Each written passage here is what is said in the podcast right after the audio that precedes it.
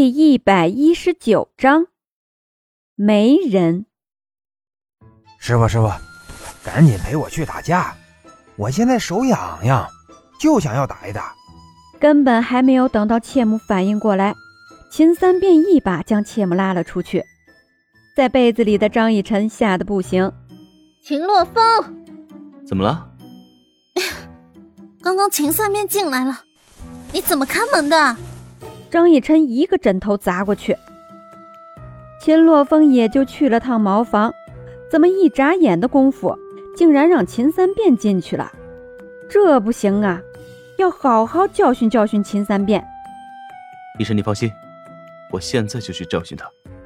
胆子真是大了，竟然敢跑到他嫂子的房间里。没等张逸晨同意，秦洛风就找秦三变算账去了。结果一炷香不到的时间，秦洛风回来了，捂着肚子痛苦不堪。逸晨，对不起，我好像现在打不赢秦三变了。怎么回事？难道说秦三变吃了激素吗？什么？带我去看看。本来秦洛风的武功是高于秦三变的，现在竟然打不赢了。秦三变的师傅是切木，切木的武功比秦洛风高，这教出来的徒弟也不一定能够赢得了秦洛风吧？难不成切木是毫无保留的全交给了秦三变？或者说秦三变是天资聪颖？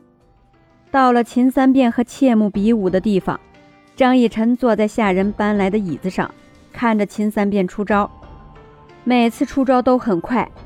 招招都是奔着对手的命脉去的，只要对方一个懈怠，那就是死。原来如此，是这混小子学狠了，竟然知道用命脉来威胁别人，让人不得不接他的招。再加上他的出招之快，根本无法出击，只能进行防御的动作。但是切木可不是一个光被人打的主。不就是招式快吗？切木的招式更加的快，防御的同时也能出招。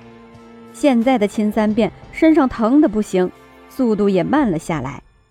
师傅，别打了，别打了！秦三变向后急退，赶紧求饶。切木停下了手。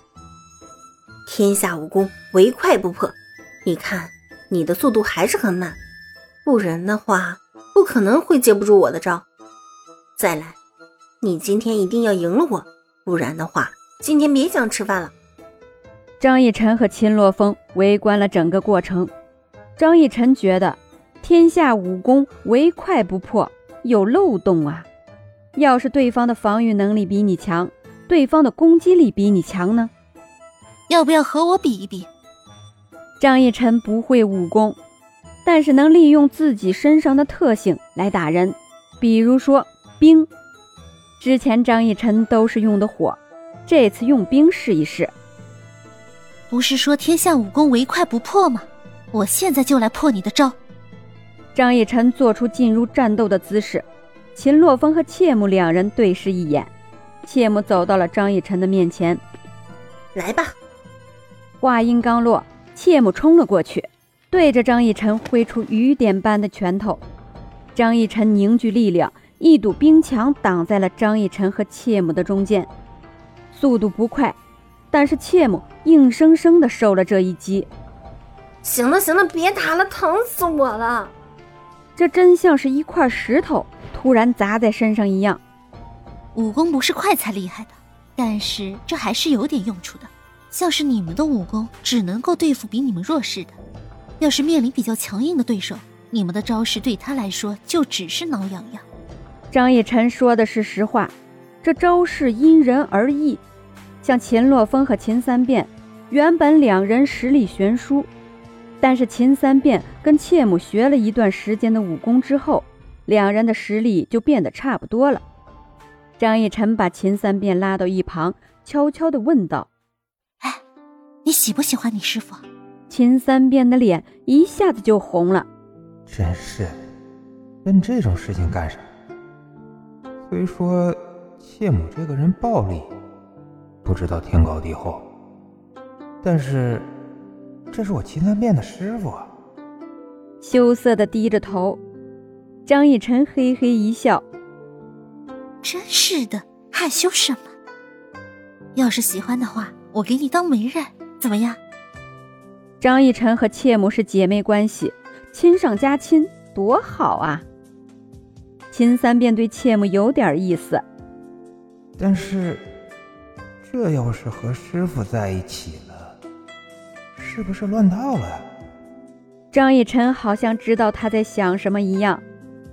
你要相信，你们两个人在一起是天注定，千万不要因为他是你的师傅就不敢动他。这一句话好像是触及到了秦三变心底的某一个点。妾母的年纪比张逸晨要大一点也已经到了谈婚论嫁的年龄。他要是不出手，妾母嫁给了别人，以后就没人教自己武功了。可能也见不到妾母了。张逸晨身为张家嫡女，虽是嫁人了，但她也是朝廷命官，这跟其他成家的女子不一样。张逸晨是可以在外面抛头露面的人，妾母的身份算是张家庶女，一旦嫁人，相当于被囚禁在后院中了。所以说，一旦妾母出嫁，自己还真就见不到她了。对他来说，这太难了。现在妾母哪怕消失一会儿，即便是和张逸晨说说话，他都能不顾一切地冲到张逸晨的房间里，把妾母给带出来。想到这里，秦三便明白了自己对于妾母的感觉了。让妾母嫁给自己，才能够和他永远的在一起。